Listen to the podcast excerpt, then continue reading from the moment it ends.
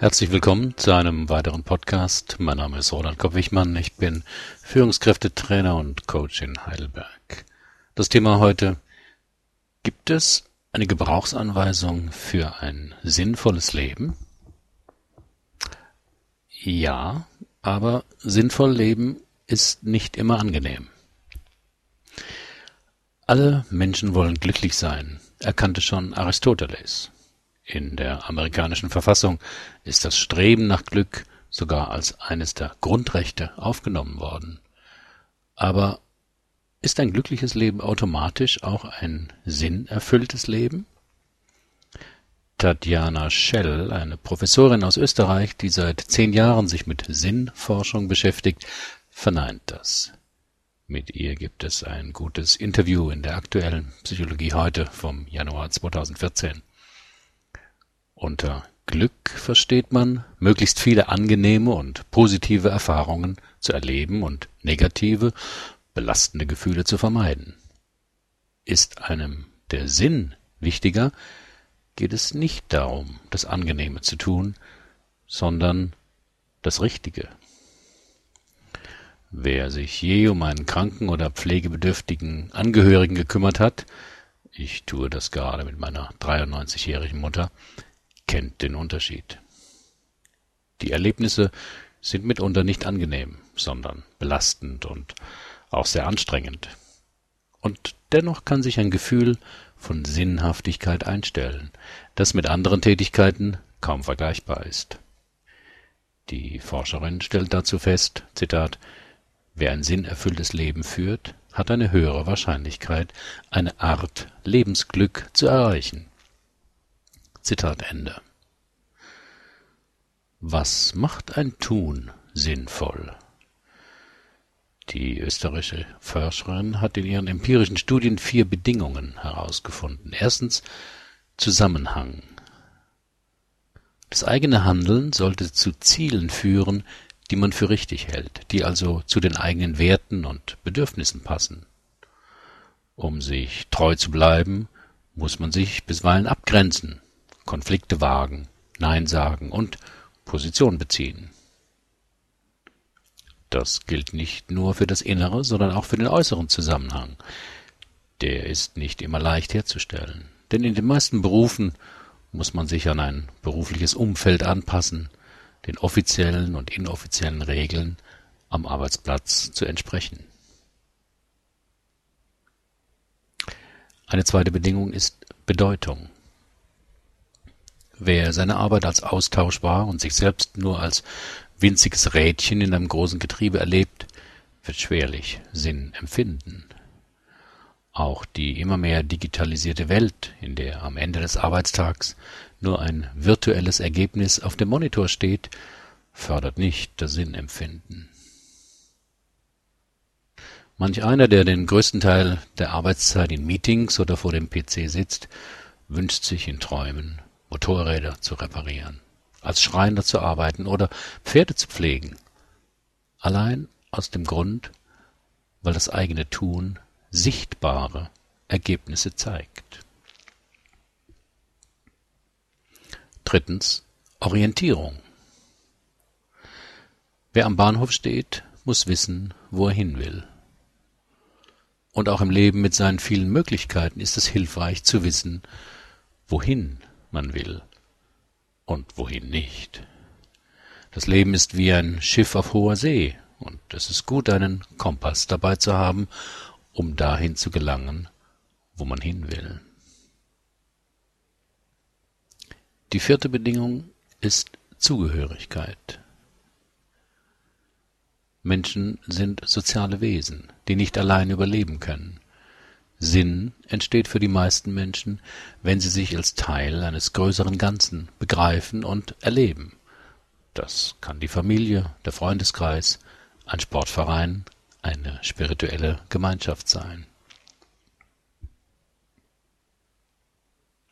Der Sinn im Leben wächst durch 26 Bedeutungen.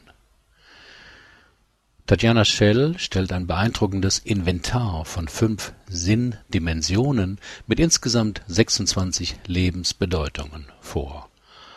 Auf meinem Blog finden Sie die Grafik und einen weiterführenden Link dazu. Besonders wichtig ist dabei die Dimension der horizontalen Selbsttranszendenz. Die Professorin belegt durch ihre Untersuchungen, man wird sein Leben umso sinnstiftender erfahren, je stärker man es in einen das Ich überschreitenden, übergeordneten Zusammenhang einbetten kann und Verantwortung übernimmt. Am sinnproduktivsten ist dabei die Generativität, die wichtigste Sinnquelle überhaupt. Das heißt, etwas von bleibendem Wert tun oder schaffen, seine Erfahrungen, sein Wissen und Können weitergeben, sich den kommenden Generationen und der Menschheit im Allgemeinen verpflichtet fühlen und entsprechend handeln. Zitat Ende.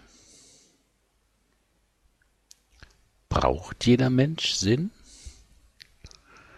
Für erstaunlich viele Menschen sind die Fragen oder Themen dieses Beitrags irrelevant.